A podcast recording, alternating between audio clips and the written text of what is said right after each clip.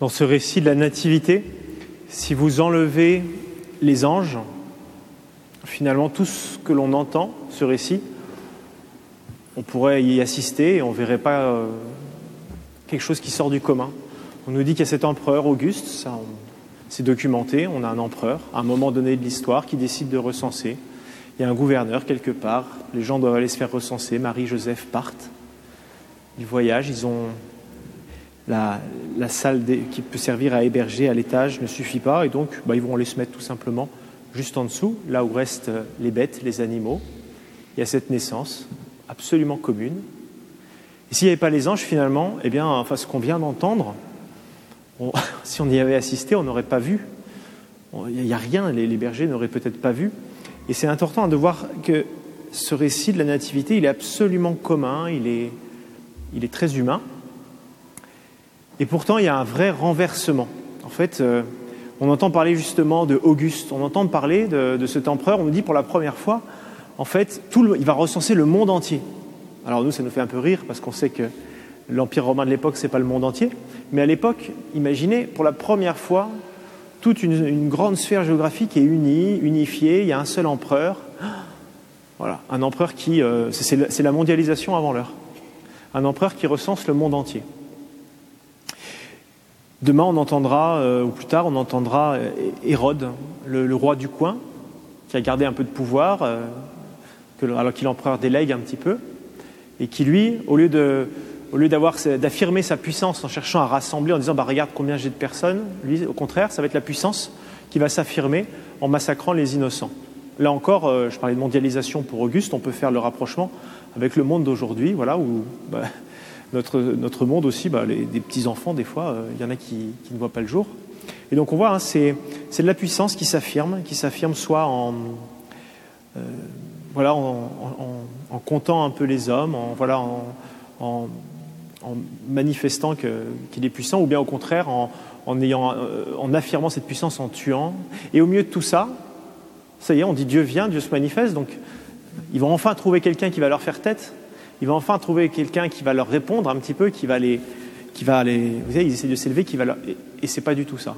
On voit qu'en fait, pour prendre une image, vous savez, Dieu attaque à revers. Vous savez, les, militaires, il y a, il y a l'armée, des fois deux armées qui se font face, et puis, euh, bon, il y a des militaires là-bas.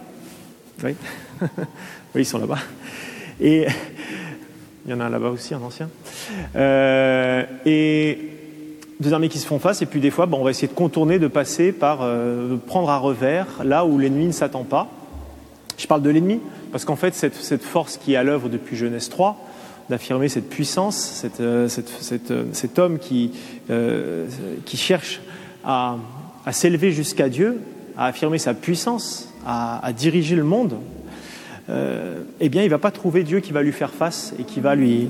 Vous savez, quand on essaie de monter, tout d'un coup, là, il y a Dieu qui est au-dessus et qui nous essaierait de nous, dire reste en bas. Au contraire, Dieu va venir, Dieu va venir de manière un peu surprenante là où, l'ennemi ne s'y attend pas. Euh, ça, ça fait pas, ça fait pas peur à l'empereur Auguste, ça fait pas peur euh, si, ça fait peur à Hérode, en fait. Mais euh, je veux dire qu'il n'y a, rien en, soi, il n'y a pas de. C'est pas dans le même ordre, vous voyez C'est vraiment l'attaque complètement à revers. Ça, c'est, je pense, l'image qu'on peut prendre, parce que c'est important même pour nous pour vivre la grâce de Noël. En fait, la grâce de Noël, justement, on n'est pas l'empereur Auguste ni Hérode, tout va bien. Mais pourtant, Peut-être que dans notre vie, il y a ce désir qui vient de Dieu, qui est d'être unis à lui, de nous élever jusqu'à lui, de pouvoir communier avec lui. Et Dieu nous révèle à Noël justement que ce, désir qu'il y a en nous, en fait, il va se réaliser non pas justement en nous élevant, en, comme une, vous une espèce d'ascension, je, deviens de meilleur en meilleur, et donc je, ça y est, je, suis un peu la stature de Dieu, je, m'élève au-dessus du commun des mortels. Non, il va se réaliser en s'agenouillant. Il va se réaliser en, s'agenouillant, et c'est pour ça que les bergers, finalement, sont les premiers, les premiers à venir.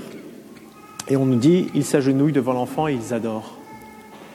Hein, à Noël, le Seigneur renverse en quelque sorte la logique humaine depuis la, Genèse où l'homme veut justement devenir comme des dieux, c'est ce que nous faisait miroiter un peu le serpent. Vous serez comme des dieux, voilà, en, prenant, en, élevant la main vers les choses que, nous, que, nous, désirons, cette connaissance du bien, du mal, voilà, d'être cette, puissance. Eh bien, là, nous avons la réponse. Là, nous avons la réponse. En fait, Dieu nous propose de le rejoindre, pas en nous élevant, mais nous propose de rejoindre en nous agenouillant. Je ne sais pas si vous, êtes, vous connaissez la basilique de la Nativité à Bethléem ou pas? Il y en a qui sont déjà allés tous, savent. Alors le, Père Paul vous annonce un pèlerinage. Non, à Bethléem, non. il n'y a pas de pèlerinage à Bethléem. La porte fait 1m30. J'ai pris ça parce qu'il faut quand même se rendre compte ce que c'est qu'un mètre 30. Voilà. Il y a des enfants qui font 1m30 ici ou pas? Donc vous imaginez, la basilique de la Nativité, c'est l'endroit à Bethléem qui est construit sur le lieu de la naissance du Christ. Et donc il y a une église, et au lieu d'avoir des grandes portes à Saint-Laurent qui font 6 mètres de haut, la porte d'entrée, il n'y en a qu'une, et elle fait 1m30 de haut. On est obligé de se baisser. On est obligé de rentrer à genoux, on est obligé d'adorer. Alors on n'est pas obligé, mais c'est pour dire, euh, euh, l'entrée de l'Église nous donne un petit peu la clé, la clé justement pour, euh, pour vivre la grâce de la Nativité, la, grâce de Noël. Je vais simplement vous donner un, récit, parce qu'on peut se dire, ok, alors s'agenouiller, ça veut dire quoi exactement pour moi? Je vais, je vais illustrer par la vie de Saint François d'Assise. Ça tombe bien parce que c'est le saint à qui on doit la crèche. C'est grâce à lui. C'est lui qui a eu l'idée en premier de faire euh, à Greccio, on m'a dit que c'était l'anniversaire des combien? Des 8 Des 800 ans. Ça fait 800 ans, oui c'est ça, oui, 1223, euh, que euh, Saint François d'Assise a eu cette idée de faire la première crèche. Et lui, dans sa vie, c'est intéressant parce que c'est un jeune homme qui était particulièrement brillant, et qui avait vraiment ce, il avait un bon fond en fait. Il, voilà, il avait des grandes capacités, un grand désir. Il était un peu le soleil de son petit univers. Voilà, il s'élève, il s'élevait, il rayonnait vraiment sur toute la, toute la jeunesse d'Assise. Et voilà qu'après, au détour, il rêvait de, chevalerie, de conquête, tout ça. Et voilà qu'au détour d'une captivité et d'une maladie, il va rentrer malade de sa captivité. Eh bien, il va, le monde qu'il trouvait si beau à conquérir et qui lui faisait si envie, tout d'un coup, c'est surprenant quand on connaît Saint François, il va sortir dans la nature, la belle nature de l'Ombrie, et il, raconte, en fait, son, biographe nous dit, il trouvait que tout était gris, moche et terne. Alors il ne dit pas comme ça, Thomas Celano, il ne dit pas moche, mais vous comprenez. En fait, il est, comme, il est, il est désabusé, on en fait des fois l'expérience où c'est toutes ces choses qui nous font, qui nous font tant désirer qu'on se dit mais ça c'est ce qui va m'accomplir tout ça et à un moment donné on reconnaît un peu la vanité des choses. Lui il a fallu la maladie, un peu qui tombe de, son grand cheval. Et donc il va faire cette expérience d'être très désabusé. Euh, et voilà qu'il se dit, bah, en fait, moi j'ai toujours ce grand désir de chevalerie, bah, je vais le mettre au service quand même un petit peu de Dieu. Donc je vais m'engager, rejoindre un seigneur, Gauthier de Brienne, qui faisait la, la, guerre au sud de l'Italie euh, contre des envahisseurs, tout ça, c'est bien, c'est pour les chrétiens, allons-y. Et il va jamais pouvoir y aller, le Christ va lui, va lui apparaître, il va lui dire que de retourner là où il vient.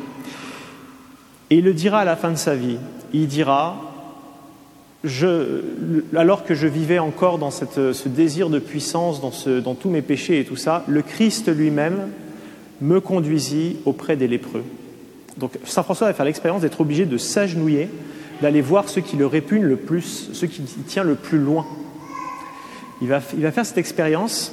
Il dit Jésus m'a conduit comme ça euh, jusqu'à eux pour les aimer, les servir de tout mon cœur, et ce qui m'était si amer et si difficile s'est changé pour moi en douceur pour le corps et l'esprit. Donc en fait, Saint François d'Assise, qui cherchait Dieu vraiment à travers euh, euh, les beaux désirs de chevalerie et tout ça, il va le trouver, mais il va le trouver en allant auprès de cette partie du monde, vous voyez, de tout ce que Dieu a créé, cette partie du monde euh, qui le faisait peut-être le plus, qui, le répugnait le plus. Il va être obligé justement bah, de se mettre à genoux et d'aller auprès de, de ce qu'il y a de plus loin. En fait, il va vivre une réconciliation. Hein, il le dira lui-même, il dit, ça m'a, euh, il va retrouver à ce moment-là la beauté du monde qui l'entoure en s'approchant en fait de ce qui dans le monde lui faisait le plus peur, en se mettant à genoux pour servir les lépreux. Et donc la, démarche qu'on vit à Noël, en fait, c'est de dire mais si on veut trouver Dieu, si on veut trouver euh, voilà le, sens de notre mission dans le monde, dans notre vie, si on veut trouver la chose la plus importante, eh bien, le chemin pour suivre Dieu aujourd'hui, à Noël, en fait, c'est pas celui, hein, je vous ai dit, qui va monter, qui va s'élever vers le ciel, c'est celui qui va descendre. Et qui va aller, qui va aller vers justement ce qui. voilà, nous, on n'a pas trop envie d'aller fouiller un peu dans les profondeurs. Peut-être il y a des choses qui, dans les relations, euh, dans, euh, je sais pas moi, notre. Euh, dans notre vie intérieure, des choses qui peuvent nous faire des fois un petit peu peur. Et Noël, la grâce de Noël justement, c'est de voir que le Christ nous attend pour le rencontrer là-bas. Nous attend pour le rencontrer là-bas. En Église, en communauté, aujourd'hui, les évêques nous demandent, nous proposent de prier, justement, de nous mettre à genoux euh, pour, euh, comment dire, aller nous agenouiller vers la vie, la vie qui est fragile, que ce soit la vie du début ou la vie de la fin, euh, cette vie fragile, et de demander à ce que ensemble, notre, voilà, notre, société, on puisse reconnaître eh bien, que ça a du prix. On va prendre cette prière, on va pouvoir la prendre maintenant. C'est les évêques qui ont demandé à ce qu'elle soit priée à toutes les, nuits, les nuits de Noël. Je vous propose de faire simplement cette petite euh, démarche. Vous, vous pouvez réfléchir aussi à voilà, quelle, visiter le Christ, m'agenouiller devant lui, qu'est-ce que ça va vouloir dire? Quel est un petit peu la, la, oui, l'endroit où je n'ose pas aller, l'endroit que je n'ose pas visiter et le Christ m'attend. Ça peut être en famille, ça peut être euh, d'aller servir quelqu'un, ça peut être, il y a plein de choses. Ça peut être de prendre un temps de silence, d'adoration. Des fois, ça nous fait peur, le silence et la prière. Ça peut être d'aller me confesser, ça peut être euh, voilà, de s'agenouiller. Confesser, ça veut dire présenter à Dieu à l'intérieur de nous-mêmes ce qui nous fait un peu peur, notre péché, ce qui nous attriste, pour voilà, lui dire, mais Seigneur, mais pardonne-moi, fais-moi miséricorde. Euh, ça veut dire s'aimer soi-même aussi, se confesser, parce que ça veut dire qu'on croit que le Seigneur euh, peut nous délivrer de ça. Voilà, il y a plein de manières. Euh, Saint François, lui, c'était en allant vers les lépreux qui le répugnaient tant, qui étaient si abjects et si horribles pour lui. Voilà, maintenant, je vous propose qu'on fasse cette démarche de prière avec toute l'Église, toutes les paroisses de France qui ce soir le font aussi.